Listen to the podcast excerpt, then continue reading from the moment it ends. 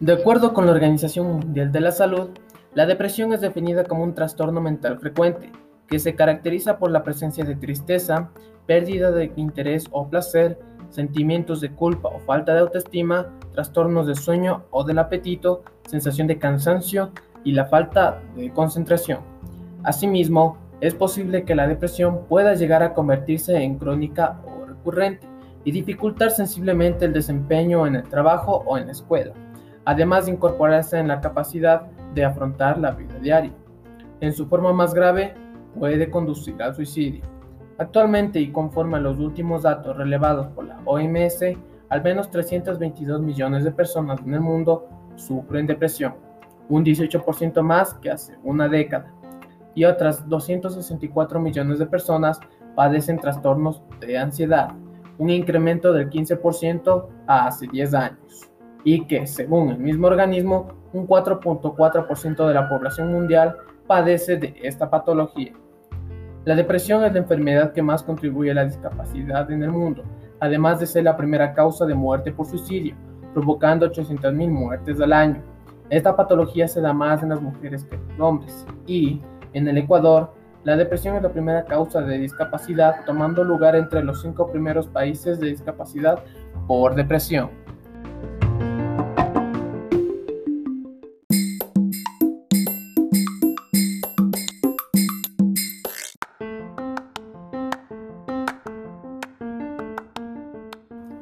No existe una causa única conocida de la depresión.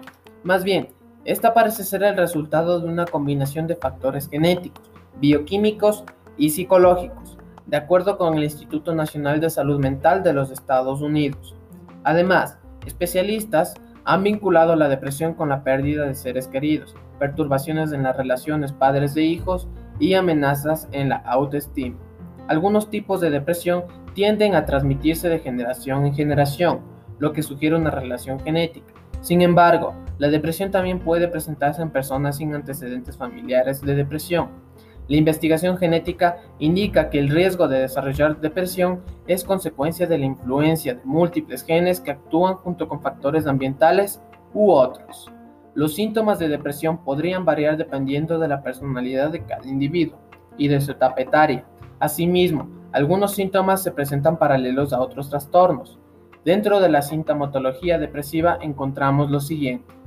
Irritabilidad, problemas de conducta, pérdida de interés, autoestima baja, aislamiento social, sentimientos de desvalorización, dificultad al concentrarse, disminución del apetito, dificultades en el sueño, cansancio, entre muchas otras. Existen varios tipos de trastornos depresivos. Los más comunes son el trastorno depresivo grave y el trastorno distímico. El trastorno depresivo grave, también llamado depresión grave, se caracteriza por una combinación de síntomas que interfieren en la capacidad para trabajar, dormir, estudiar, comer y disfrutar de las actividades que antes resultaban placenteras. La depresión grave incapacita al individuo y le impide desenvolverse con normalidad. Un episodio de depresión grave puede ocurrir solo una vez en el transcurso de la vida de una persona pero mayormente recurre durante toda su vida. En ocasiones es posible que lleve intentos suicidas y, aunque no son comunes en los niños de corta edad, son posibles más adelante en la niñez y aún más en los adolescentes severamente deprimidos.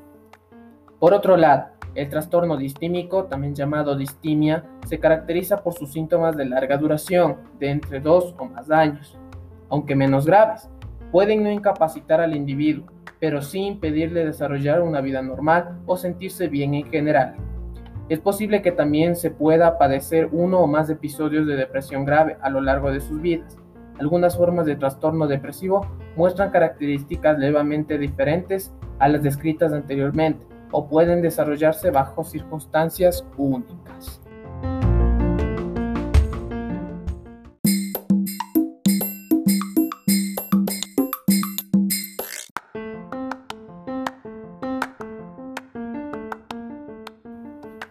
Aún cuando es normal que las personas experimentemos cambios periódicos en nuestro estado anímico, se debe estar atento a indicadores de depresión como lo es el experimentar una intensa y permanente tristeza que interfiere en nuestro desempeño personal, social, laboral y entre otros ámbitos de nuestra vida.